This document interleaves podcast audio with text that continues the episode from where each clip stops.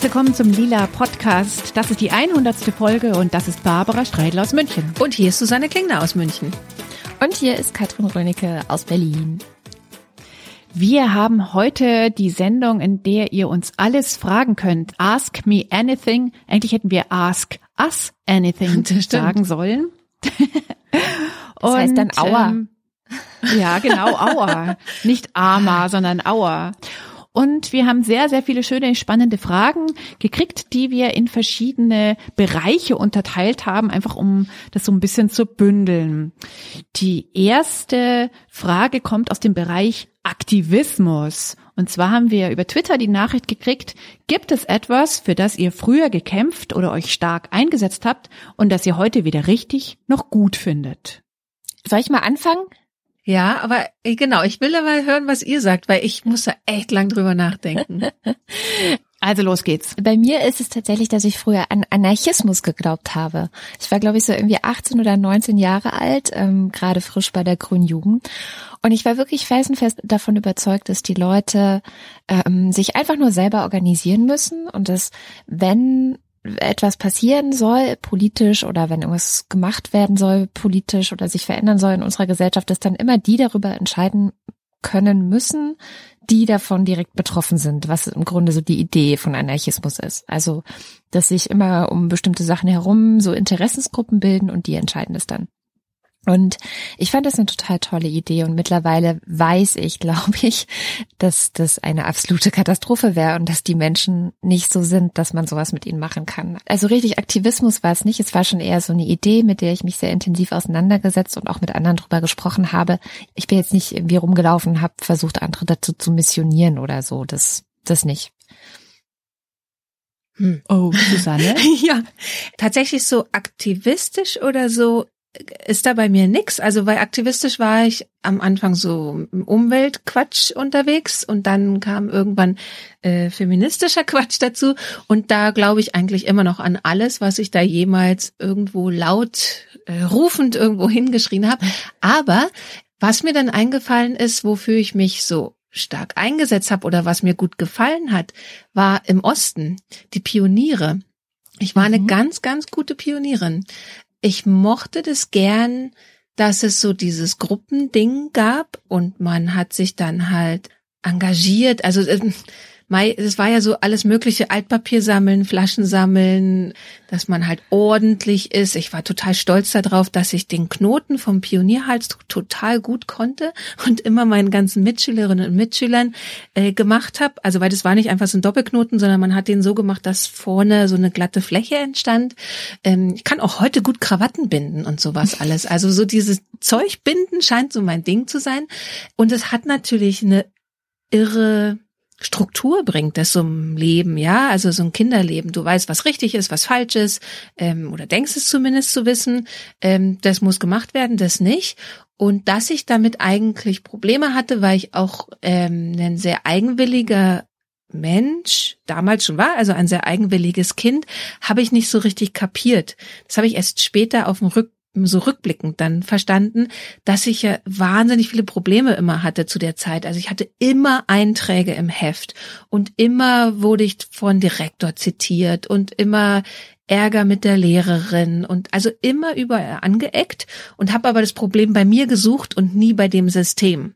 Ja, sondern fand, ich wollte immer dazugehören, wollte immer eine gute Pionierin sein und habe da ja, eher so mit mir gekämpft als für eine Sache, aber halt dann eben doch am Ende halt für diese Pioniersache. Und das ist sowas, was ich halt jetzt ganz schrecklich finde, natürlich. Bei meinen Kindern so anstrengend das ist, aber da will ich natürlich, dass sie einen eigenen Willen entwickeln und dass der I zugestanden wird und dass sie nicht anpasserisch werden oder so. Also wir haben ja einen lila Podcast gemacht, du und ich, Susanne, haben den zusammen gemacht, Gespräch mit Zonenkind. Da erzählst du noch sehr viel mehr. Den verlinke ich. Ja, mach das genau. mal. Ja, ich ähm, habe mich deswegen ähm, in den Hintergrund gedrängelt bei der Beantwortung dieser Frage, weil ich eher so die Negation der Antwort habe. Ich schäme mich oder ich bin nicht richtig einverstanden damit, dass es eine Zeit in meinem Leben gab, in der ich das Gefühl habe, jetzt aus der ähm, Rückschau, dass ich absolut mein politisches, mein aktivistisches Denken ausgeschaltet habe. Ich habe einfach gar nichts gedacht. Und das ist jetzt im, im Nachhinein für mich total schwer nachvollziehbar, weil ich das Gefühl habe, jetzt engagiere ich mich ja für sehr viele mhm. Dinge, also jetzt nicht nur hier im Lila Podcast oder für Feministisches. Es gibt ja noch alle möglichen anderen Stellen, an denen ich auch mich engagiere, keine Ahnung, im Elternbeirat zum Beispiel. Damals habe ich einfach überhaupt gar nichts gemacht. Und das finde ich heute hm, weder richtig noch gut, sondern eher schlecht. Oh. Ja, dann können wir gleich die zweite Frage hinterher schieben, oder? Die ist auch bei Twitter ähm, uns gestellt worden und geht ein bisschen in die ähnliche Richtung, aber in die positive Richtung. Ähm, worauf seid ihr besonders stolz? Erstens, was euer feministisches Wirken angeht und zweitens privat. Ha. Okay. Ich habe äh, gerade als letzte geantwortet, dann antworte ich jetzt als erste. Worauf ich privat sehr stolz bin, ist, mm, dass meine Familie so gut funktioniert, wie sie funktioniert. Ich ähm, lebe ja ähm, auch in einer Patchwork-Familiensituation und bin sehr, sehr froh, dass es hier keinen Streit gibt. Also es gibt überhaupt gar keinen Streit, sondern es gibt nur äh, Wohlwollen untereinander und äh, auf Augenhöhe miteinander umgehen. Darauf bin ich sehr, sehr, sehr stolz. Es hat sehr viel Arbeit gekostet. Das wissen, glaube ich, alle Menschen, die in einer Patchwork- oder Trennungs- oder Scheidungsfamilie leben. Wenn es aber dann funktioniert, ist es ein großes Glücksgefühl. Etwas, was ich mir vor zehn Jahren zum Beispiel nicht hätte vorstellen können, dass sowas geht. Mhm und stolz auf mein ähm, feministisches Wirken. Mm, ich glaube immer dann, wenn sehr junge Menschen sich rückmelden und sagen, mm, weil ich, ich weiß es nicht, dieses Buch gelesen habe, diesen Podcast gehört habe, diese Radiosendung gehört habe, habe ich das gemacht. Und das kann zum Beispiel sein, angefangen darüber nachzudenken, ähm, einen Weblog zu gründen, einen ähm, aktivistischen Zirkel zu machen, eine Ausstellung zu machen. Das finde ich alles total toll, wenn ich merke, es ist irgendwie gelungen, dass andere Menschen in Bewegung geraten. Da bin ich wahnsinnig stolz und wahnsinnig glücklich darüber. Was du als letztes beantwortet hast, da geht's mir so mit den Alpha-Mädchen manchmal noch so mit diesem Buch, dass ich Leute treffe. Also jetzt habe ich erst wieder eine Mail bekommen und hat eine gemeinsame Freundin, hat mich mit jemanden verknüpft, die ich vorher nicht kannte. Und dann schrieb sie mir so eine Mail und schrieb dann da rein, dass sie das so unglaublich findet, dass sie mich jetzt mal kennenlernt, weil sie hat die Alpha-Mädchen gelesen und das hat alles verändert bei ihr. Und dann saß ich so vor dieser E-Mail und dachte so, what? Und ab und zu kommt ja sowas, so ein, zwei Mal im Jahr, ähm, dass einem halt Leute sagen, das hat einen Unterschied gemacht, dass du diese Sache gemacht hast. Und es ist halt oft dieses Buch, es ist ganz oft der Podcast hier. Und das ist halt, ja, ein Feedback, was man ja gar nicht unterschätzen kann, weil einem das natürlich hilft, auch immer sowas weiterzumachen. Man kann immer nicht einschätzen, ob das jetzt nur so einzelner Einfluss ist, aber äh, mein Mann sagt zum Beispiel immer, dass Alpha-Mädchen auch so diese ganze Bewegung angestoßen habe. Also, dass wir überhaupt seit zehn Jahren immer sukzessive weiter über Frauenthemen gesprochen haben in Deutschland und äh, das überhaupt ein öffentliches Thema war, was vorher nicht war. Da gab es ja so eine ganze Welle. Wir waren ja so ein Teil von so einer Welle Bücher und jedes Buch hat da so eben auch was dazu beigetragen, dass es jetzt so eine Normalität gibt, über Frauenthemen zu sprechen. Ne? Und das ist schon was so, wo ich das Gefühl habe, ah, das bleibt auch ein bisschen. Also da, das ist was Nachhaltiges. Und das finde ich so ganz wichtig, weil manchmal geht einem ja schon die Luft aus, so beim feministischen Wirken, weil man denkt, oh Gott, wer weiß, ob das überhaupt was bringt. Also früher war das ja noch heftiger, als wir bei der Mädchenmannschaft, als wir die aufgebaut haben und da geschrieben haben, da war es ja wirklich erschöpfend zwischendurch, weil man halt auch so wahnsinnig aggressive Diskussionen führen musste. Das haben wir ja zum Glück jetzt alles nicht mehr so. Ähm, jetzt kann man wirklich immer die Früchte genießen, einfach ohne zu viel Bullshit zu haben. Aber das hilft natürlich immer für einen langen Atem so. Privat, das finde ich ganz schwer äh, zu beantworten. Ich glaube aber auch so, dass, dass ich mein Leben so aufbauen konnte, wie ich mir das früher vielleicht mal vorgestellt hatte und aber immer dachte dazwischen, das wird nie klappen. Also sei es beruflich oder privat oder auch finanziell ganz gut dazustehen. Das ist auch sowas, weil ich halt als Jugendliche oder als Kind hatten wir es nicht dicke so. Da war eigentlich immer auf jede Frage, können wir es kaufen? Nein. Wenn ich mir jetzt so angucke, jetzt werde ich ja 40 im Sommer und was so im Lauf der Zeit immer so passiert ist, dass ich wieder da was gegründet habe und da was aufgebaut habe, so Schülerzeitung, Studentenzeitung, Weblog und Podcast und Firma und so. Das ist so, da merke ich, da bin ich ganz stolz. Ja. Dann mache ich mal den Abschluss. Also ich bin in letzter Zeit vor allem äh, stolz auf meine Kinder. Also das ist mhm. echt ähm, ganz krass bei uns. Ich gucke die an, die beiden, die sind jetzt acht und elf und wir haben auch viel durchgemacht, also mit Trennung und es war auch nicht immer einfach und es war auch, äh, ich hatte Depressionen zwischendrin. Also es gab viele Phasen, in denen es wirklich hart war. Ich glaube, das ist auch vielleicht ganz Gutes mal so öffentlich zu sagen, weil ich eigentlich mein öffentliches Ich ist das alles nicht, sondern das funktioniert halt und das finde ich auch richtig so, weil ich glaube, zu, zu angreifbar möchte ich mich auch nicht machen oder zu viel Privates auch nicht zeigen, aber ich, ich glaube, dass das wichtig ist, dass man, dass man von anderen weiß, die immer so stark wirken und bei denen man vielleicht irgendwie denkt, wow, wie machen die das? Ich werde total oft gefragt, wie machst du das?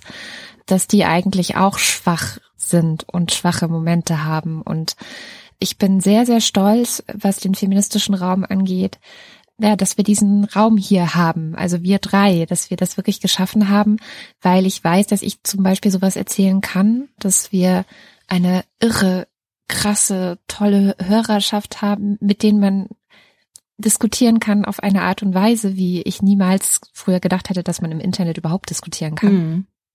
Also Total. das ähm, so wahnsinnig viel Wertschätzung, so wahnsinnig viel Respekt an, gegenüber einander, einander zuhören. Ja, und darauf bin ich auch sehr stolz. Und das ist eigentlich beides das Gleiche.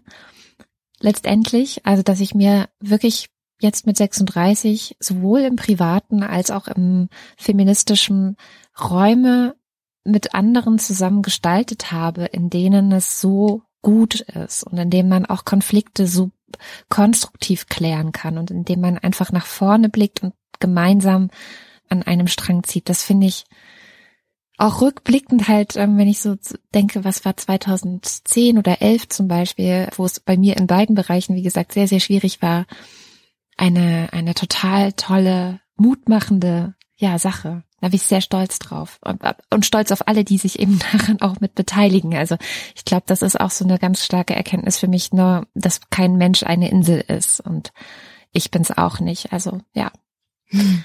Die, die Fragen von unseren Hörerinnen und Hörern gehen echt ans Eingemachte, merke ich gerade. Mhm. Ja, ihr habt schon die richtigen Fragen gestellt, um uns jetzt ja. richtig mal aus der Reserve zu locken.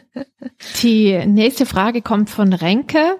Die hat er uns als Sprachnachricht zugeschickt und die hat das Thema Dilemma, richtiges Leben im Falschen. Die hören wir uns jetzt an. Hallo liebes lila Podcast-Team, ich bin's, der Renke aus Berlin. Ein ganz treuer Hörer, der vielleicht nicht ganz der ersten Stunde, aber schon ziemlich lange. Erstmal herzlichen Glückwunsch zu 100 tollen Folgen und ich würde mir wünschen, dass ihr noch ganz, ganz viele 100 mehr macht, damit ich wieder Stoff zum Hören habe. Ich find's ganz toll, was ihr macht und grüße euch alle ganz, ganz lieb. Nun aber zu meiner Frage. Und zwar fällt mir in den letzten Jahren des Öfteren so ein Zielkonflikt auf, den ich sehe und ich nie so ganz genau weiß, wie ich den persönlich für mich bewerten soll oder gewisse Sachen bewerten soll, weil es eben diesen Zielkonflikt gibt. Und zwar ist mir das erste Mal aufgefallen an Renee Selweger, einer Hollywood-Schauspielerin, einer ganz bekannten, die sich mehreren kosmetischen chirurgischen Eingriffen unterzogen hat das wurde ähm, danach natürlich von der Boulevardpresse sofort ausgeschlachtet und guckt euch die mal an, wie ist sie zugerichtet, das Typische, man kennt das ja. Sie hat aber in einem Statement danach gesagt, ich finde das ganz toll, leck mich doch alle am Arsch, ich mag das gern so und ich fühle mich so viel besser und habe das deshalb machen lassen. Das hat wiederum zu einer großen Solidaritätswelle in den sozialen Medien geführt. Ich konnte das sozusagen auch sehr gut verstehen, ja, wenn man sich selbst mit irgendwas besser fühlt, mit so einem plastischen Eingriff, dann ist es natürlich eine tolle Sache. Andererseits habe ich mir dann die Frage gestellt, Inwiefern lässt man sich dann vielleicht doch, wenn auch nicht bewusst, aber dann doch leiten von einer, ja, so einer kapitalistischen Konsumlogik? Eventuell, ja, dass Frauen immer super schön und makellos normschön, sage ich mal, sein müssen und sich keine Fältchen erlauben dürfen und die Nase muss klein und stupsig sein und die Wangenknochen hoch und weiß der Geier, was, was es da noch alles für Schönheitsideale gibt. Einerseits kann man natürlich sagen, tu, was dir gefällt und macht das, was ja auch sehr, das sieht man bei ganz vielen anderen Dingen ja auch. Zum Beispiel, so es gibt ja auch irgendwie so eine ganze Bewegung an Pole-Dancerinnen, die jetzt Pole-Dancing für sich betreiben, absichtlich, um diesen leicht frauenverachtenden, abschätzigen Anruch, der sich da in der Gesellschaft gebildet hat, so ein bisschen loszulösen und zu sagen, ey, das ist ganz toll, das ist super Sport und mich erfüllt das und mir macht das Spaß.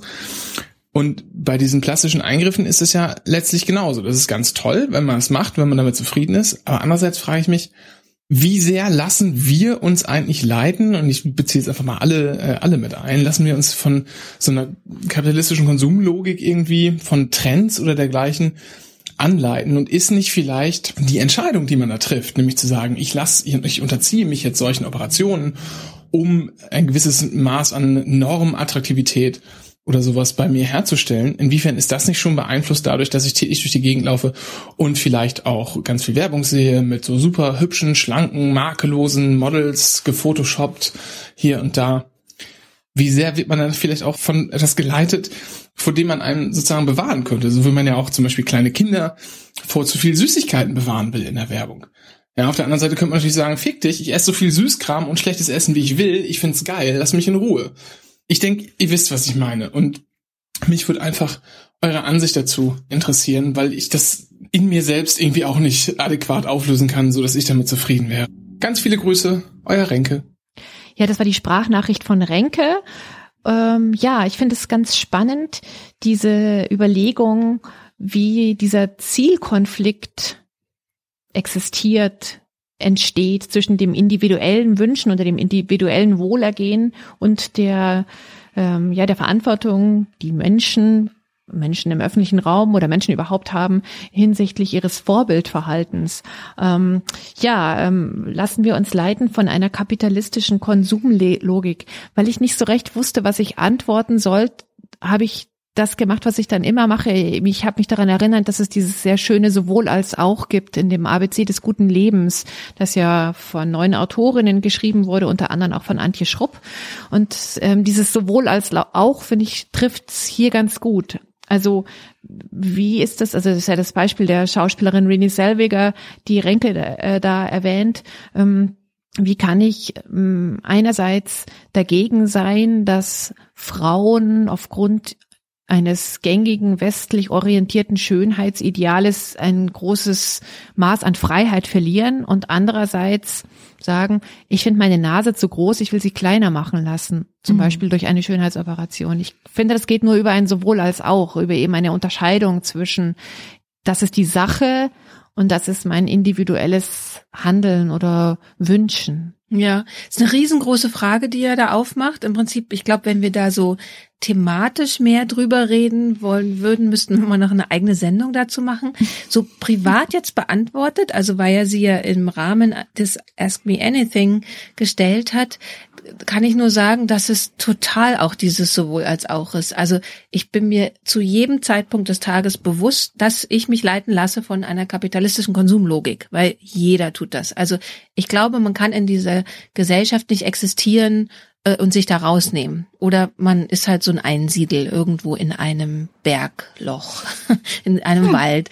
Man kann sich dem nicht entziehen. Und aber in dem Moment, wo ich das schon so als Basis alles Denkens so annehme, zum Beispiel, dass ich was weiß ich, auch Tage habe, wo ich vorm Spiegel stehe und denke, na Alte, vielleicht mal drei Tafeln Schokolade weniger am Tag, äh, dann geht die Wampe vielleicht auch wieder mal weg da ist halt dadurch, dass ich mir dessen bewusst bin, dass es einfach ich diesen Gedanken nur habe, weil ich mich von einer kapitalistischen Konsumlogik leiten lasse, kann mein zweiter Gedanke sein, habe ich denn eigentlich wirklich ein Problem mit meiner Wampe oder habe ich die nur, weil ich denke, andere denken, ich sei zu dick oder so, ja? Und da kriegt man dann ja schon auch eine Art Abstand eben von dieser Logik. Also, dass man sagen kann, weißt du was, die Schokolade tut mir jetzt gerade ganz gut und ich brauche die gerade, um durch den Tag zu kommen und äh, meine Wampe erinnert mich einfach daran, wie gerade mein Leben ist. Und wenn es mal wieder anders ist, geht sie vielleicht auch wieder weg oder so. Also jetzt mal nur als blödes Beispiel durchdekliniert. Dieser Zielkonflikt zwischen den individuellen sexuellen Wünschen und meinem quasi feministischen Vorbildverhalten, das taucht bei mir viel öfter auf in Sachen so Gleichberechtigung. Also zum mhm. Beispiel in einer Partnerschaft, dass es einfach immer wieder Umstände gibt, wo es erfordert, dass ich jetzt mal ein paar Wochen lang die Mutti spiele oder halt komplett die Familie übernehme, weil mein Mann einfach ein Projekt hat, wo es gerade nicht geht. Und da hader ich irre damit, weil persönlich würde es mir einfach am besten gehen, wenn ich dann sage, gut, dann arbeite ich weniger in der Zeit und übernehme dann halt äh, die Familie und dann ist es halt auch bald wieder demnächst anders. Ich leide aber total von meiner persönlichen feministischen Sicht auf mich selber, dass ich denke, oh Gott, das ist das Ende von allem. Jetzt ab jetzt hier geht's abwärts. So, jetzt werde ich immer die Mutti sein und immer werde ich alles alleine hier zu Hause machen und ganz schrecklich wird alles enden mit mir, dass ich ganz zu Hause bleibe. Also wirklich, dann ist immer die Apokalypse steht dann immer vor der Tür und das tut sie natürlich nur, weil ich halt dieses feministische Ideal, jetzt mal vorgestellte feministische Ideal im Kopf habe, es müsste immer alles 50-50 sein. Und das funktioniert natürlich überhaupt nicht so, also an jedem einzelnen Tag, in jeder einzelnen Sache. Und ich merke auch über die Jahre hinweg, dass ich mich da lockerer mache, einfach auch um halt nicht persönlich unglücklich zu werden. Also als ich zum Beispiel mein erstes Kind gekriegt habe, also das Schwerste war, mit dem Kinderwagen rauszugehen, weil in meinem Kopf der Blick der anderen war, ich bin jetzt die Mutti und nichts anderes, dass man mich persönlich nicht mehr sah und ich habe mich halt vorher über hundert andere Sachen definiert und das war so was ganz Schweres und diesen Punkt hat bei mir die Frage so angepiekst, dass es halt einen Konflikt gibt zwischen meinen Wohlergehensbedürfnissen und halt dem der Vorbildfunktion, also die ich ja zum Beispiel dann auch für meine Tochter sein will. Also wo zum Beispiel, wenn dann das Thema Körper wieder da ist, ich habe noch nie vor meiner Tochter zum Beispiel gesagt, so, oh, mein Bauch ist aber dick. Also wenn, mein Sohn meinte neulich so, Mama, du bist so schön weich am Bauch. Und dann habe ich zu ihm gesagt, ja, da hast du dein Schnuffikissen drin vergessen. weil letzten Endes hat man den Bauch ja, weil man zwei Kinder gekriegt hat, ja. Also das ist ja auch ja. eine schöne Erinnerung daran, dass man es positiv umdeutet und dass meine Kinder nie von mir hören, weil ich bin zum Beispiel so aufgewachsen, da ist dieser Konflikt so. Meine Mutter hat mir immer gesagt, dass ich äh, super aussehe. Ich, die hat dann eher gesagt, da hatten wir auch mal eine Sendung dazu, ich soll öfter mal einen Rock anziehen, weil ich doch so schöne Beine habe. und dass ich sie aber hab vom Spiegel stehen sehen und auf der Waage und sie gesagt hat, oh nein, jetzt muss ich mal wieder kürzer treten und so. Und mhm. das will ich auf keinen Fall. Und aber dieser Konflikt wird halt da sehr deutlich. Mhm. Susanne ich, mit der Wampe, Mutti Susanne mit der Wampe und den schönen Beinen. Äh, ich wollte noch mal sagen, ich bin bei dir.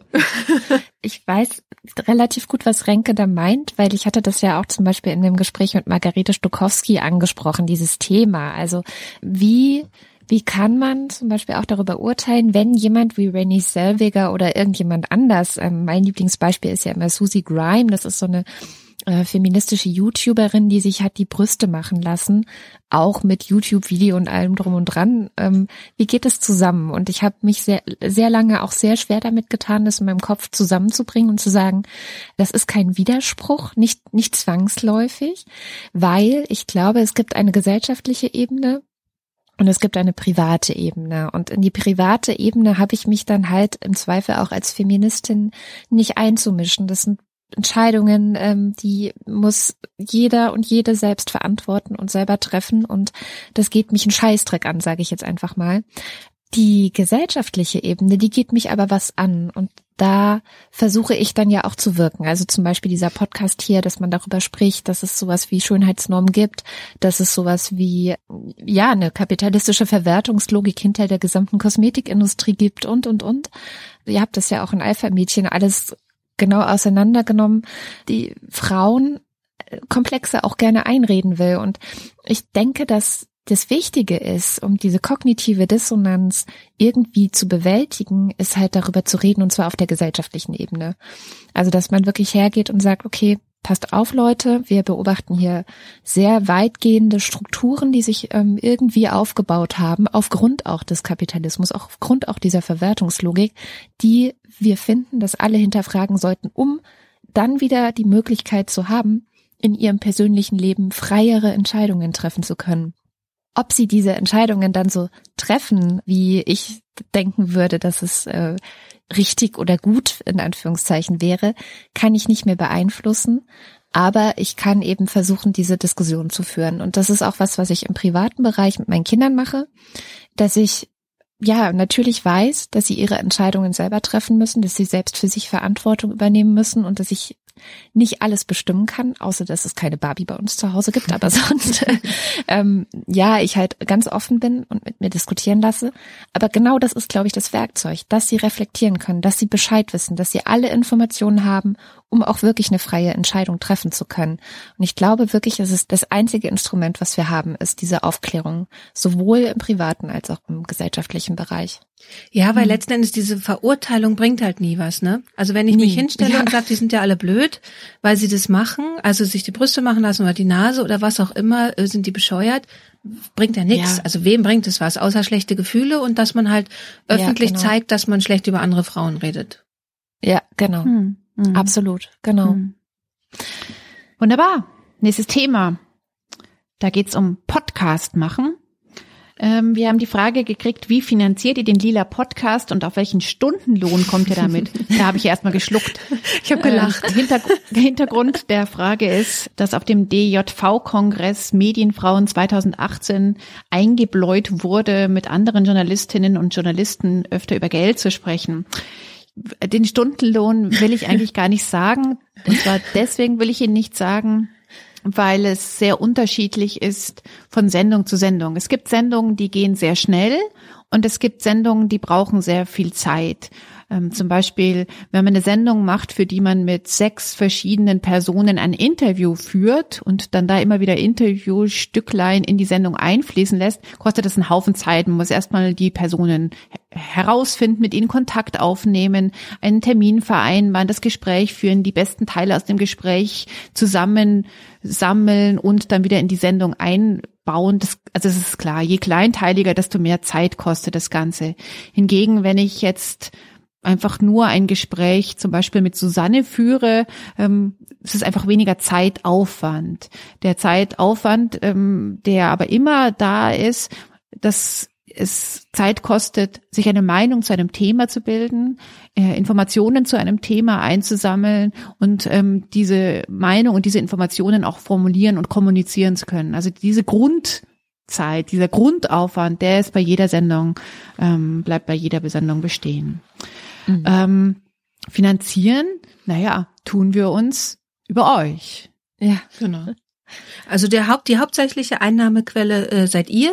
Ähm, viele von euch spenden über Steady oder Patreon oder wir kriegen auch so Daueraufträge. Also ähm, dass ihr jeden Monat zwei Euro oder so uns aufs Konto überweist, das ist total toll. Oder einmal im Jahr, also neulich hat uns jemand 100 Euro überwiesen. Das ist dann so eine einmalige Überweisung, aber das haut mich aus den Socken. Also das ist total toll, dass sowas ähm, reinkommt, weil es uns zum Beispiel ermöglicht, dass wir jetzt seit neuestem uns jeder 150 Euro pro Sendung zahlen können. Ähm, das entspricht überhaupt nicht dem Aufwand, den wir haben mit den Sendungen. Gerade was Barbara gerade sagte mit so einer gebauten Sendung, das ist so absurd viel Arbeit, das könnte man nicht mal ansatzweise bezahlen damit. Aber es ist halt, dass wir so das Gefühl haben, da kommt was rum dabei. Und das ist ein schönes Gefühl. Ähm, wir versuchen den Lila Podcast auch zu vermarkten. Ihr könnt euch bestimmt erinnern an zwei Sendungen im Oktober. Da hatten wir Audible-Werbung drin. Sowas versuchen wir öfter zu machen. Da ist aber der Punkt, dass einfach der Markt in Deutschland noch ganz am Anfang ist. Also man muss wirklich jeden einzigen Anzeigenkunden ansprechen und ihm erklären, warum wäre Podcast-Werbung äh, schlau für sie oder ihn. Ähm, dann müssen wir die natürlich erstmal gut finden. Wir wollen wirklich nur Werbung Werbung für Sachen machen, die wir gut finden, weil wir wissen, dass ihr uns vertraut in unserem Urteil. Und deswegen wäre es wichtig, da nicht für Scheiß irgendwie Werbung zu machen. Wenn da mehr reinkommt, können wir uns natürlich irgendwann auch mehr zahlen, ja. Die Einnahmequellen sind so gemischt und einen richtigen Stundenlohn gibt's noch nicht, der einem nicht die Tränen in die Augen treiben würde. Nee, ja, aber es ist ja schon, also ich finde, es ist, ist schon, hat sich schon ganz gut entwickelt, mhm. weil früher haben wir ja zum Beispiel über sowas gar nicht mal nachgedacht, ja. sondern wir haben ja einfach gemacht und ähm, investiert, sozusagen einfach unsere Zeit da rein investiert, was ja auch gut und schön war. Ich meine, wir machen das jetzt ja auch seit fünf Jahren. Ähm, und ich finde es deswegen eigentlich eine ganz schöne Entwicklung, dass wir sagen, okay, jetzt sind es 150 pro Sendung und es ist ja aber auch uns klar, dass wir immer gucken, wenn mehr reinkommt, verteilen wir auch mhm. wieder mehr und dann entwickelt sich das ja vielleicht auch noch irgendwie weiter. es ist halt irgendwie immer noch so, so zwischen Hobby und professionellem Job. Ähm, wir sind auf jeden Fall auf dem Weg zum professionellen Job oder wir, wir würden da gerne hinkommen. Ist natürlich auch wieder mit mit Arbeit verbunden. Ja, aber es ist, es ist ja auch sehr deutlich ein Teil unseres Engagements, unseres ja, aktivistischen genau. Engagements. Also ja. wir hatten ja schon über Aktivismus gesprochen aufgrund der Fragen und die äh, Frage, die jetzt auch in das Thema Podcast machen, jetzt natürlich kommt, wie schafft ihr das alles unter einen Hut zu kriegen? Also Kinder, Beziehung, Job, Hobbys, Podcast. Wir schaffen es, weil wir es wollen, ist meine Antwort. Meine Antwort war, ich schaff's nicht. es ist einfach so, man jongliert halt. Also so tatsächlich, was so momentan oder seit ein paar Monaten, woran ich bei mir selber arbeite, ist zu akzeptieren, dass ich 20 Prozent der Dinge, die ich eigentlich machen möchte, nicht schaffe. Und mich nicht darüber gräme, sondern einfach sage, das ist halt so. Weil sonst habe ich mich am Ende jeder Woche gegrämt, oh, das wieder nicht geschafft, das wieder nicht geschafft. Und ich versuche daran zu arbeiten, dass es halt einfach so ist. Weil man schafft das nicht alles. Also tatsächlich ist es so, da müssen mal die Kinder zurückstecken, da muss die Beziehung zurückstecken, der Job muss zurückstecken, dann macht man halt mal was nicht 110 Prozent, sondern nur 80 Prozent. Ähm, Hobbys ist was, was so saisonal auftaucht und wieder geht. Äh, also je nachdem, ob mal ein bisschen Zeit ist oder nicht. Ähm, und der Podcast, klar, der funktioniert halt immer. Ähm, weil er halt, weil wir euch halt immer regelmäßig das geben wollen, aber da ist halt der totale Vorteil, dass wir zu dritt sind und zwischen uns so ein ja, eigentlich unausgesprochenes oder ab und zu wird es auch ausgesprochene Agreement gibt, dass wir das alles nur so machen, wie es allen gut geht damit. Und das ist halt. Aber das meine ich eben genau, ja. das meine ich mit was, weil wir es wollen. Wir weil wollen es wollen. so genau. machen. Wir wollen nicht jeden Tag einen ja. lila Podcast machen. Und wir wollen auch nicht klingen, als wären wir der Podcast von, weiß ich nicht, der New York Times oder so. Das heißt, wir würden es natürlich gerne, aber wir wissen, dass wir es nicht finanziert kriegen, ja. Ähm, und deswegen schaffen wir das unter einen Hut zu kriegen. Also vielleicht habe ich ein bisschen auf eine andere Frage geantwortet als das, äh, dass man nicht immer alles hundertprozentig machen kann und vielleicht auch nicht sollte. Ähm, da gebe ich dir total recht, dass manche Sachen halt einfach nicht klappen. Dann fällt halt was weg. Hm. Hm. Ja, weil Katrin hatte ja vorhin auch schon gesagt, dass sie die Frage öfter mal kriegt. Mir wurde sie lustigerweise noch nie gestellt. Das ist jetzt gerade das erste Mal bei dem Ask Me Anything. Und äh, aber das stimmt. Es ist so wichtig zu sagen, was sind die Faktoren, warum es überhaupt klappt. Also zum einen mhm. ehrlich zu sein, dass es eben manchmal einfach nur, wie sagt man denn, improvisiert ist, dann, dass halt nichts über ein Netzwerk geht, was einen auffängt, also sei es Familie oder eben, dass man halt mit Kolleginnen oder eben bei euch ist es ja weniger Kolleginnen als Freundinnen, aber so Zusammenarbeit, die immer ein offenes Ohr dafür haben, wenn was nicht geht, das macht's überhaupt, dass es funktioniert, ne? Ja, also ich habe noch zwei voll konkrete Tipps, also alle Zustimmung zu allem, was ihr sagt, aber tatsächlich, ich arbeite seit einiger Zeit, ich weiß jetzt gar nicht wie lange, seit zwei, drei Jahren oder so, mit einem sogenannten Bullet Journal. Ähm, dazu gibt es jede Menge How-to-Videos auf YouTube, die man sich anschauen kann. So ein Bullet Journal ermöglicht es einem, den Überblick zu behalten und nicht zu verlieren. das hilft mir sehr, sehr, sehr. Es entlastet mich vor allem auch, weil es gibt ja dieses Phänomen der mentalen Last, also dass man so viele Gedanken und ich muss noch und oh, hoffentlich vergesse ich das nicht und so diese ganzen Sachen mit sich herumschleppt ja, die einen so ein bisschen runterdrücken und stressen, weil man weiß, dass sie da sind. Und die einfach aufzuschreiben, alle. Also ich mache das sowohl einmal im Monat und schreibe für einen kommenden Monat zum Beispiel auf oder auch für die kommenden zwei Monate auf, was muss ich eigentlich alles machen in diesem Monat. Dann mache ich es detailliert, was habe ich für Termine und so weiter. Und ich mache es wirklich jeden Sonntagabend für die kommende Woche, dass ich aufschreibe, was habe ich für Tage, was habe ich für Termine, wie viel Zeit habe ich eigentlich und was sind gerade die To-Dos, die äh, auf der Liste stehen, die ich dann versuche zu verteilen und eben auch zu kommunizieren in alle möglichen Richtungen, mit denen ich arbeite oder auch im privaten Bereich zu kommunizieren, was ich schaffen werde, was ich machen werde und was mir jemand abnehmen muss. Und das sehe ich halt dann meistens schon entweder am Anfang des Monats, wenn ich diese Monatsübersicht aufstelle oder eben am Sonntagabend, wenn ich meine Wochenübersicht aufstelle und mir auffällt, oh, hier wird's eng oder hier bräuchte ich vielleicht noch mal eine Verlängerung oder so. Mhm. Ich musste das aber auch wirklich hart lernen. Also ich ähm, habe auch schon eine Therapie hinter mir, in der mein damaliger Therapeut ist schon wirklich lange her, es war so direkt nach der Trennung, auch um mir dabei zu helfen, damit klarzukommen, wo der wirklich meinte, da habe ich noch studiert und er sagte, Sie müssen jetzt lernen, um Hilfe zu bitten. So. Hm. Und ich konnte das wirklich nicht. Ich konnte es nicht. Also es war, der hat mich dazu gezwungen. Er hat gesagt, Sie gehen jetzt zu Ihrer Dozentin und sagen, dass Sie die Hausarbeit, die Sie schreiben müssen, nicht schreiben können und dass Sie die erst in drei Monaten abgeben werden. Und wenn sie dann sagt, das geht aber nicht in drei Monaten, in vier Wochen muss es sein, haben sie ja auch schon was gewonnen. So, also wirklich Schwäche zeigen im Zweifel oder ja einfach kommunizieren, wenn was nicht geht. Das ist sehr, sehr, sehr, sehr wichtig, um irgendwie klarzukommen und das alles aufrechtzuerhalten. Und vieles schaffe ich auch nicht. Also ich hatte eigentlich mein ähm, Emanzipationsbuch, das jetzt im Herbst erscheinen soll. Da war der Abgabetermin Ende Mai 2017 und ich habe es vor zwei Wochen abgegeben. Also von daher Ja. Ja, man schafft halt auch nicht alles. Ähm, und auch da war es einfach immer wichtig, dass ich versucht, also, naja, da wäre es schön gewesen, wenn ich regelmäßig kommuniziert hätte, dass ich noch nicht so weit bin. Äh, die Realität war so, dass eigentlich der Verlag immer mal wieder gefragt hat, äh, hallo, wie sieht's aus? Und ich mich dann am liebsten unterm Tisch verkrochen hätte. Aber ja, so ist es halt auch manchmal. Ja. Das ist der Lila Podcast, Folge 100. Das ist die Hour-Sendung, die Ask Us Anything, besser gesagt Ask Me Anything. Und wir kommen jetzt zum Thema Gesellschaft und Medien. Da ist eine Frage zu uns gekommen. Hi, ist irgendetwas dran an dem Geschlechtergleichheitsparadoxon? Also die Beobachtung, dass je freier die Gesellschaft, desto unterschiedlicher sind die gewählten Studiengänger. Je Gänge. unfreier eine Gesellschaft, desto paritätischer die Studienwahl. Da habe ich sofort widersprochen innerlich. Also ja, das könnte man irgendwie so denken erstmal, wenn man jetzt so an sozialistische oder ehemals sozialistische Länder zum Beispiel denkt, wo ja einfach gesagt wurde, alle sollen Ingenieure werden, Ingenieurinnen ähm, und dann tatsächlich ist es ja immer noch so, dass in Ostdeutschland und Ost Osteuropa äh, mehr Frauen zum Beispiel Mathematik oder Ingenieursstudien wählen. Aber wenn man dann zum Beispiel also richtig unfreie Gesellschaften angucken, da dürfen einfach Frauen nicht an die Uni. Und deswegen fand Naja, ich die Frage, habe ich gedacht so, nee, irgendwie hakt doch dieses Paradoxon.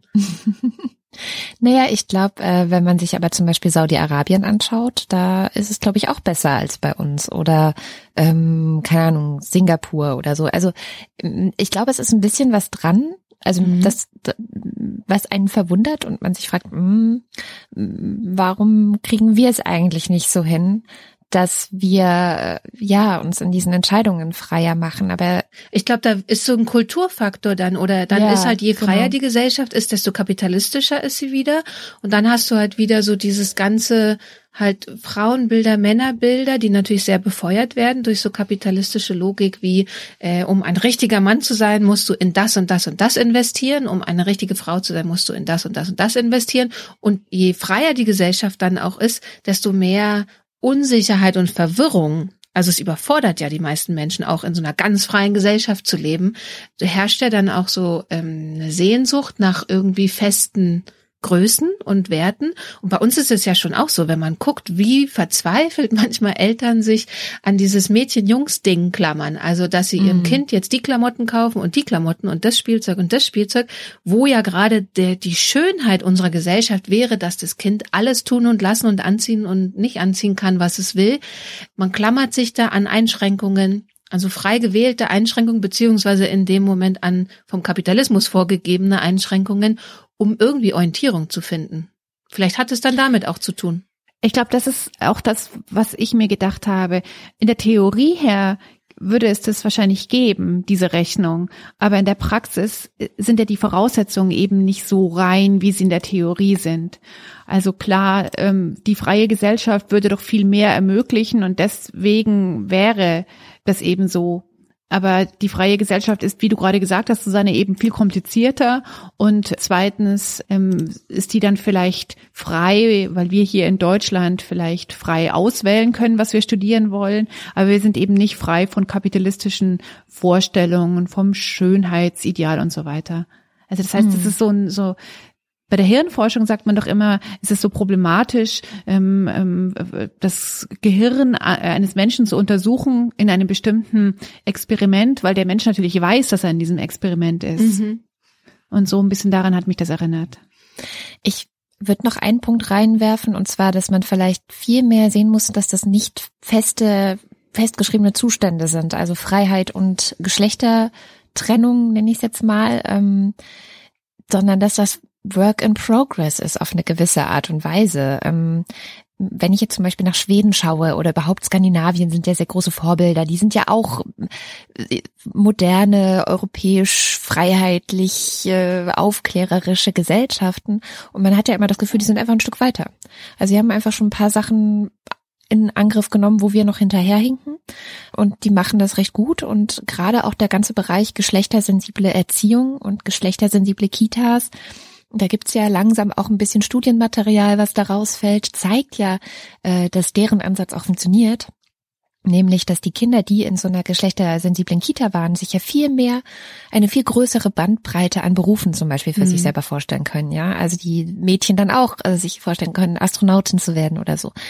Ich glaube, dass das wirklich etwas ist, woran wir halt gerade äh, auch arbeiten und wo wir noch nicht sind. Zum Beispiel, dass sowas wie geschlechtersensible Pädagogik in die Erzieherinnen und Erzieherausbildung kommt oder dass das auch irgendwie an Schulen ein Thema wird. Aber es passiert halt langsam. Also ich bin immer sehr überrascht jetzt, weil wir uns gerade viele weiterführende Schulen anschauen müssen, weil unser Kind im nächsten Jahr auf eine weiterführende Schule gehen wird bin ich doch immer wieder positiv überrascht, was da so stattfindet und was die Kinder auch wollen und wie modern die Lehrer auch so drauf sind, wenn zum Beispiel eine äh, Queer AG existiert, selbst organisiert von Schülerinnen und Schülern, die sich ähm, damit auseinandersetzen, was queeres Leben bedeutet. Das hätte es jetzt vor 20 Jahren, als ich Schülerin war, noch nicht gegeben. Ja, ich würde da einfach dafür plädieren, das Ganze als in einem Prozess befindlich zu sehen, den wir gerade auch alle miteinander gestalten und nicht aufgeben. So, es ist nicht je mehr Freiheit, desto mehr Geschlechterrollen, sondern nee, man kann auch hier beides haben. Geschlechter sensibler oder, oder geschlechterunabhängigere ähm, Entwicklungen. Man muss aber halt dafür was tun und daran auch arbeiten. Dann hat uns Jay Touchdown Moin moin und hallo, ihr tollen Menschen vom Lila Podcast. Äh, seit ich euch entdecken durfte, habe ich viele Stunden und Gedanken mit eurem Podcast verbracht und danke euch für alle Eindrücke und handwerklichen Kniffe, die mir dabei helfen, den Feministen in mir zu stärken. Gerne empfehle ich euch bei passenden Gelegenheiten an Podcast-Enthusiastinnen in meinem Umfeld weiter. Jedoch, bedingt durch mein meist nerdiges Umfeld, erwähne ich auch jedes Mal, dass eure Kompetenzen vielseitig sind, aber innerhalb von feministischen Debatten popkulturelle Zusammenhänge zu erklären, nicht zu den Stärken des Podcasts zählt. Manchmal, wenn ihr auf Themen wie YouTube oder Star Wars zu sprechen kommt, erinnere ich einen Fernsehauftritt von Ranga Yogeshwar, in dem er ein Fantasy-Spiel namens World of Warcraft als Killerspiel bezeichnete und ich als fachkundiger Nerd sofort Fragezeichen hatte, ob dieser normalerweise kompetente Wissenschaftler eigentlich weiß, wovon er da redet. Nun aber komme ich auch endlich zu meiner Frage, weswegen ich diese Nachricht schicke ab welchem Level von, nennen wir es mal, Fehlinformation leidet bei euch die Glaubwürdigkeit eines Mediums? Danke, das war's schon. Liebe Grüße von J Touchdown. Ja. Also ich, ich weiß nicht, ich glaube, ich bin da sehr immer noch sehr öffentlich-rechtlich geprägt, arbeite halt viel für den Bayerischen Rundfunk, somit öffentlich-rechtlich und ich leide immer darunter, wenn etwas zu schnell kommt und zu schnell eine, wie soll man sagen, eine Nachricht kommt, die dann etwas macht ähm, ähm, Spiegel Online oder so, hat sehr viel mit Schnelligkeit zu tun, finde ich. Wenn etwas zu schnell kommt, eine, eine Nachricht, die dann sofort zu einer Meinungsbildung führt, dann komme ich, äh, komm ich schon ins Straucheln. Ich bin eher, ich glaube, ich mag es eher langsamer. Mhm. Ich weiß nicht, ich würde auch sagen, dass es ähm, ich kann einen Artikel in einer Zeitung lesen, ich kann eine Aussage in einem Podcast hören, ich kann im Radio was hören, von dem ich denke, das war jetzt aber Quatsch. Und trotzdem halte ich weiterhin das Medium an sich für glaubwürdig, weil ich weiß, dahinter stecken Menschen. Das ist einfach so. Ähm, und manchmal erzählen die halt Quatsch oder schreiben sie Quatsch oder sind sie eben, ja, vielleicht in einer bestimmten, in einem bestimmten Bereich auch nicht, wissen sie einfach was nicht. Und es ist einfach eine Lücke. Ich meine, wir alle haben Lücken, wir haben Bildungslücken. Ähm, das sollte man wahrscheinlich wirklich voraussetzen. Und was ich aber ganz gut finde, ist, dass es eben sowas, genau deswegen ja auch sowas wie ein Pressekodex gibt bei uns, dass Dinge richtig gestellt werden müssen, wenn jemandem ein, ein grober Fauxpas auffällt, das Medium, was grob falsch dargestellt hat, dass das dann richtig gestellt werden muss. Solche Sachen ähm, sind, glaube ich, sehr hilfreich. Und ich finde es auch hilfreich, jetzt zum Beispiel zurückzukommen zu unserem Podcast wenn wir Quatsch über YouTube erzählen und die Leute merken, okay, äh, die haben jetzt vielleicht nicht so viel Ahnung, was da auf YouTube gerade passiert, dann ähm, ist das auch okay, weil es stimmt. Also ich habe nicht so viel Ahnung, was auf YouTube passiert. Ich lerne das jetzt gerade, weil mein eines Kind ist elf und es geht jetzt hier so los und ich muss mich damit befassen und beschäftigen und so weiter. Aber in Wahrheit habe ich keine Ahnung. Wohingegen zu Star Wars, da war ich jetzt ein bisschen beleidigt, muss ich sagen. Also ich wollte noch anmerken, Katrin und ich haben ja diesen, diesen Podcast über Star Wars gemacht und wir sind sofort darauf von einer Uni eingeladen worden, einen Vortrag zu halten aufgrund unseres Fachwissens. Also, aber ähm, und wir merken das ja auch, wenn wir in dieser in einer unserer Sendungen Quatsch erzählen und unsere Hörerinnen uns darauf hinweisen ähm, und weist uns bitte auch darauf hin. Das, das finde ich total gut und total wichtig, dass wir in auch ähm, ja, dass wir das gerne aufgreifen, dass wir es vielleicht auch äh, entweder in den Kommentaren dann oder in, in einer nächsten Sendung auch gerne richtig stellen oder nochmal aufnehmen und das, das vielleicht auch daraus lernen. Ähm, von daher, ich glaube, es geht tatsächlich um eine gewisse Transparenz. Und es geht auch auf der mhm. anderen Seite darum, dass ich schon erwarte, dass jeder und jede, die uns hier hört, äh, eine gewisse Medienkompetenz mitbringt und weiß, Katrin Rönecke hat keine Ahnung von YouTube. das steht jetzt da so im Raum. noch nicht, noch nicht. okay, nächstes Thema. Letztes Thema, mhm. oder? Letztes Thema der Ask Me Anything Sendung hier. Und zwar die Zukunftsvisionen. Wo seht ihr euch in mm. zehn Jahren? Fand ich sehr lustig, diese Frage gestellt zu kriegen. Die habe ich irgendwie das letzte Mal bei einem Vorstellungsgespräch gehört, was aber auch dann nach dem Studium für ein Praktikum war oder so. Also ich fand das eine sehr lustige Frage. Keine Ahnung. Also eigentlich kann es gerne so weiterlaufen, wie es jetzt gerade ist. So rummerer dumm, zehn Jahre würde ich gern nochmal in den USA leben. Nicht im Mittleren Westen unbedingt, sondern lieber Wobei Chicago könnte ich mir schon sehr gut vorstellen. Aber New York fände ich sehr toll. Und wir haben den Plan, nochmal in die USA zu gehen, wenn die Kinder dann in so einem Teenageralter sind und es cool finden und eh weggehen wollen. und damit sie nicht alleine weggehen, ein Jahr lang, was nämlich jetzt unsere ganzen Neffen machen, ähm, und das so ganz traurig für die Eltern ist, ja, oh, wie schrecklich. bieten wir ihnen an, sie können entweder in Iowa irgendwo studieren, ein Jahr lang, an der Pampa, oder mit uns nach New York kommen. Das ist der Plan. und dass sie sich dann für uns entscheiden. genau, also in zehn Jahren würde ich gerne nochmal USA machen. Ansonsten, also momentan läuft so gut, kann gerne so weitergehen. Also bei mir kann ich nur sagen, wenn ich gucke, was vor zehn Jahren war, wenn ich so zurückblicke, da bin ich ja gerade äh, zu euch, zur Mädchenmannschaft dazu gekommen, dann weiß ich ganz genau, dass ich keine mhm. Ahnung hatte, was in zehn Jahren sein würde. Also so gar nicht. Und dazwischen liegen auch so krasse Veränderungen und so krasse Dinge.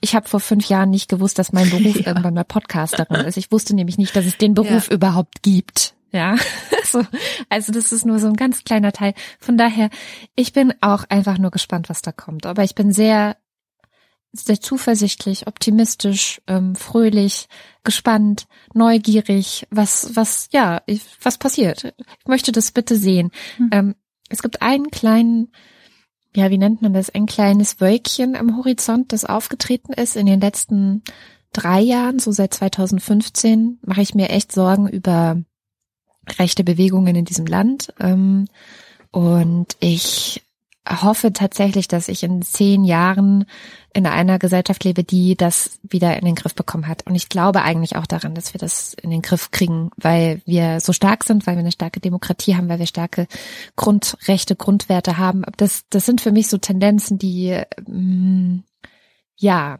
also wo ich auch so ein bisschen das Gespür bekomme innerlich und auch weltweit gibt es ja solche Tendenzen, dass ich vielleicht in zehn Jahren auch Bock hätte, äh, keine Ahnung, auf einer globalen Ebene mich nochmal ganz anders für Menschenrechte einzusetzen, wenn das notwendig ist oder so. Also mhm. das ist nur so, so ein Gefühl, dass weil da bei mir tatsächlich dann auch die Kinder aus dem Haus sind, was unglaublich cool ist. Äh, die sind dann halt weg.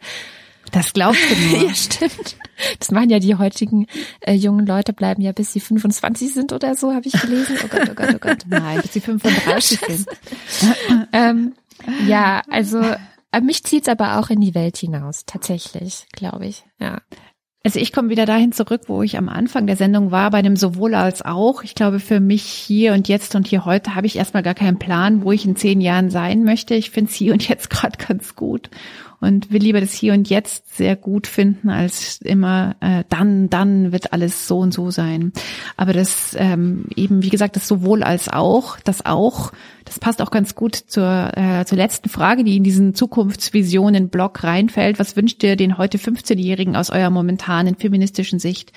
Da will ich mich nicht zur Ruhe setzen aufgrund dessen, also wegen der nächsten Generation, die in zehn Jahren vielleicht das erste Mal wählen möchte oder mit der Schule fertig ist und in die Welt hinaus ähm, ist. Also wenn ich, wenn wir uns zu sehr jetzt äh, zur Ruhe setzen, uns zu sehr aufs Private vor allem zurückziehen, ähm, dann wird genau das, was du, Katrin, gerade angewählt hast, etwas sein, was vielleicht zu groß und zu gefährlich und zu unangenehm ist.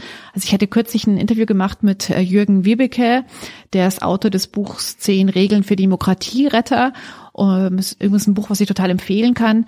Und da geht es eben auch sehr viel darum, dass wir uns nicht ja äh, zurückziehen dürfen und sagen, na ja, jetzt läuft schon alles ganz gut und ich finde alles ganz angenehm und ich schaue aber nicht auf das Morgen und das Morgen eben das politische Morgen, das wo engagiere ich mich morgen, ähm, das ähm, wo versuche ich als Teil einer Gesellschaft etwas zu verändern oder zu verbessern. Also das ist wichtig, dass wir das im Auge behalten. Also wir alle, wir drei hier, aber auch ihr, die uns zuhört. Ja, und vor allem auch die heute 15-Jährigen. Also ich, ich ähm, tatsächlich habe sehr viel Hoffnung auf diese Generation. Ähm, das hat man ja in den USA gesehen, dass die diejenigen mhm. sind, die jetzt auch mal wieder auf die Straße mhm. gehen gegen diese Waffengesetze und ähm, die werden da gerade vielleicht auch ein bisschen zu sehr medial gehypt und gefeiert, so Generation Z oder Z, je nachdem, äh, ob man jetzt US-amerikanisch oder britisch das Ganze spricht. Also Generation Z wird ja gerade sehr gehypt und gefeiert und ich glaube aber tatsächlich, dass die anders sind als jetzt zum Beispiel diese Millennials, äh, die vielleicht ein bisschen sind ja alles nur Durchschnittsaussagen. Natürlich gibt es auch politisch aktive Millennials. Ich will das jetzt gar nicht irgendwie zu sehr verallgemeinern. Ich hoffe tatsächlich, dass sie, dass diese Generation sehr viel Bock hat, diese Freiheiten zu verteidigen, die wir haben, sehr viel Bock hat, ähm, über Geschlechterrollen nachzudenken. Und ich glaube, sie hat sehr viel Bock, sich eben viel mehr auch verantwortlich zu zeigen für, für diese Welt und für diese Beziehungen, die man darin hat und für diese, ja, Ausgestaltung des, des eigenen Lebens, aber auch der Gesellschaft der Zukunft das, ich bin da tatsächlich ein bisschen, vielleicht überfrachte ich da gerade die heute 15-Jährigen mit einigen Erwartungen. Das ist dann auch okay, wenn sie die jetzt nicht alle erfüllen. Aber ja, also ich hoffe da sehr, dass da dass denen da so eine Wachheit mitzugeben, wäre ja schon so so ein Anfang. Ne? Also wir Ja. haben ja, ich weiß noch, eins Ja. der ersten Dinge, die wir damals besprochen haben, als wir so, also als wir an den Alpha-Mädchen gearbeitet haben und über so, da war das am Anfang ja nur so eine Sammlung an Dingen, die wir wahrnehmen und komisch finden. Erinnerst du dich, Barbara? Da haben wir uns so ausgetauscht und hatten aber so keine Worte dafür und haben irgendwie immer nur so darüber gesprochen, das ist doch komisch und eigentlich ist doch ungerecht und das hat doch was mit Frau sein und Mann sein zu tun und so und haben uns das alles so erschlossen und dann war irgendwie so der Punkt, dass man so gemerkt hat, so ja, das gibt's schon vor lang, so diese Bewegung dagegen. Der, das heißt Feminismus. Und irgendwie hat uns aber niemand davon erzählt, sondern wir haben es dann halt in Büchern gelesen oder so. Oder halt ähm, ein bisschen vielleicht über so Riot Girls und sowas mitgekriegt. Aber es war, dieser Unterbau fehlte uns irgendwie. Dass wir unseren Töchtern nicht nur sagen, wie unsere Mütter haben uns gesagt, du kannst alles werden, du kannst die Welt erobern, aber die haben nie gesagt, dass das, die Freiheiten und Rechte, die wir haben, dass die immer wieder in Frage gestellt werden werden. Und das denen mitzugeben, ähm, fände ich ganz wichtig, dass, dass sie wach bleiben und, und Dinge hinterfragen und man nie so denkt, das haben die erledigt vor uns, vielen Dank, ähm, und jetzt, das kann uns jetzt keiner mehr nehmen. Bei nehmen kann man immer alles. Ähm, also so Demokratie genauso wie Emanzipation, Gleichberechtigung. Das sagen ja auch diese älteren Feministinnen immer, die man so trifft, dass sie gedacht hätten, jetzt ihre Töchter würden ja die Mhm. Probleme, die sie hatten, mal nicht haben und die würden ein viel leichteres Leben haben und alles wäre viel, viel, viel, viel besser. Und dass sie alle Ja. sagen, es stimmt halt nicht. Es war halt nicht so. Wir waren zu naiv. Wir, wir haben uns, wir haben uns da zu wenig Gedanken gemacht. Wir hätten da noch mehr ähm, mit unseren Töchtern vielleicht doch über feministische Sachen sprechen und reflektieren sollen. Und ja, also ich glaube tatsächlich, dass man da nie fertig ist mit. Zumindest nicht in den nächsten 100 Jahren oder so. Also das muss man sich bewusst machen und das muss man den heute 15-Jährigen auch bewusst machen, dass das alles kein ähm, Ja. Selbstverständnis ist. Was wir schon denken können, heißt nicht, dass die Gesellschaft Ja, auch und da die immer so Frage ist, was wünscht ihr den heute 15-Jährigen? Wir wünschen denen viel Kraft. gute Laune.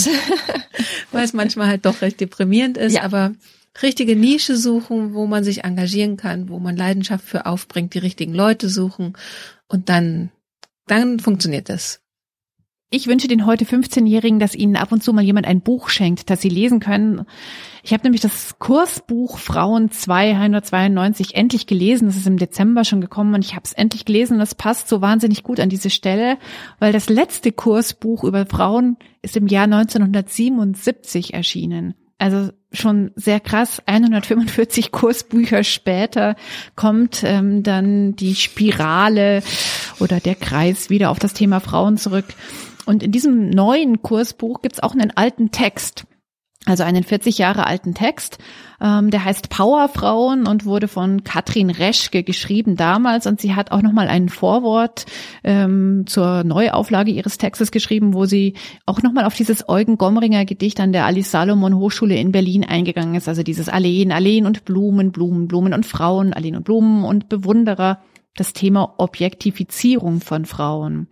Ähm, ja, ähm, darin der schöne Satz, Frauen spielen inzwischen auf der Klaviatur männlicher Dominanz. 40 Jahre hat es gebraucht, bis sie zu diesem Satz gekommen ist. Das fand ich sehr interessant.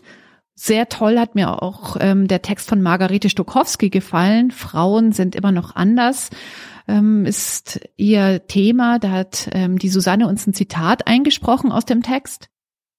Margarete Stokowski schreibt, immer noch gelten Frauenthemen als Spezialthemen. In Buchhandlungen gibt es Regale mit Frauenliteratur, aber keine Männerliteratur. Ein berühmter Gedichtband, den Marcel Reich-Ranitzky zusammengestellt hat, enthält Gedichte deutscher Lyrikerinnen vom Mittelalter bis zur Gegenwart und heißt Frauen dichten anders. Anders als wer, könnte man fragen, aber ach, man will sich nicht die Blöße geben. Anders als Männer natürlich, der Normalfall. Neben Margarete Stokowski kommt auch Barbara Thiessen vor.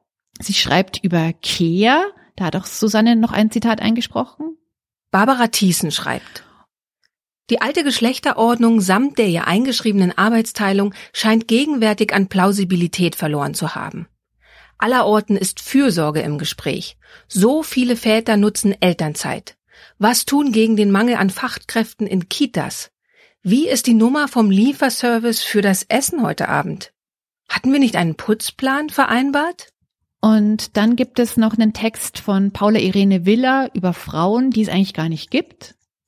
Paula Irene Willer schreibt, klar kann man heute über Frauen reden, auch schreiben, also über Frauen. So geht es schon, das Reden und Schreiben über Frauen, Frauen in Anführungszeichen. Warum das? Weil es die Frauen nicht gibt. Jetzt haben wir drei Zitate aus drei Texten aus dem Kursbuch Frauen gehört von Margarete Stokowski, Barbara Thiessen und Paula Willer. Und an diesen drei Zitaten merken wir, dieses Kursbuch macht den Rundumschlag der großen Themen, die gerade sind. Sind Frauen immer noch anders? als Männer? Was heißt das? Was sind eigentlich Frauen? Ähm, wie wird umgegangen mit der ganzen Sorgerechtskehr-Thematik? Und ähm, was hat sich verändert im Laufe der letzten 40 Jahren Frauenbewegung? All diese Sachen gibt es äh, thematisiert im Kursbuch Frauen 2 und deswegen finde ich es eine totale Leseempfehlung. Ist ja jetzt nicht so ein Buch, was man so runterliest, sondern man kann sich immer mal wieder so einen kleinen Artikel rausnehmen und den lesen und verdauen und weiterdenken. Und ich fand, das passt sehr, sehr gut in hier unsere 100. Ask Me Anything Sendung des Lila Podcasts, weil wir haben jetzt versucht, Antworten zu geben, aber das Kursbuch versucht eben halt auch Antworten zu geben. Und vielleicht sind viele Antworten auch Fragen auch erstmal, ja, das stimmt, aber ich weiß erstmal keine Lösung, aber ich stimme dir zu. Das ist eine gute Frage. Ja, dann sind wir durch alle Fragen durch, die ihr uns so gestellt habt.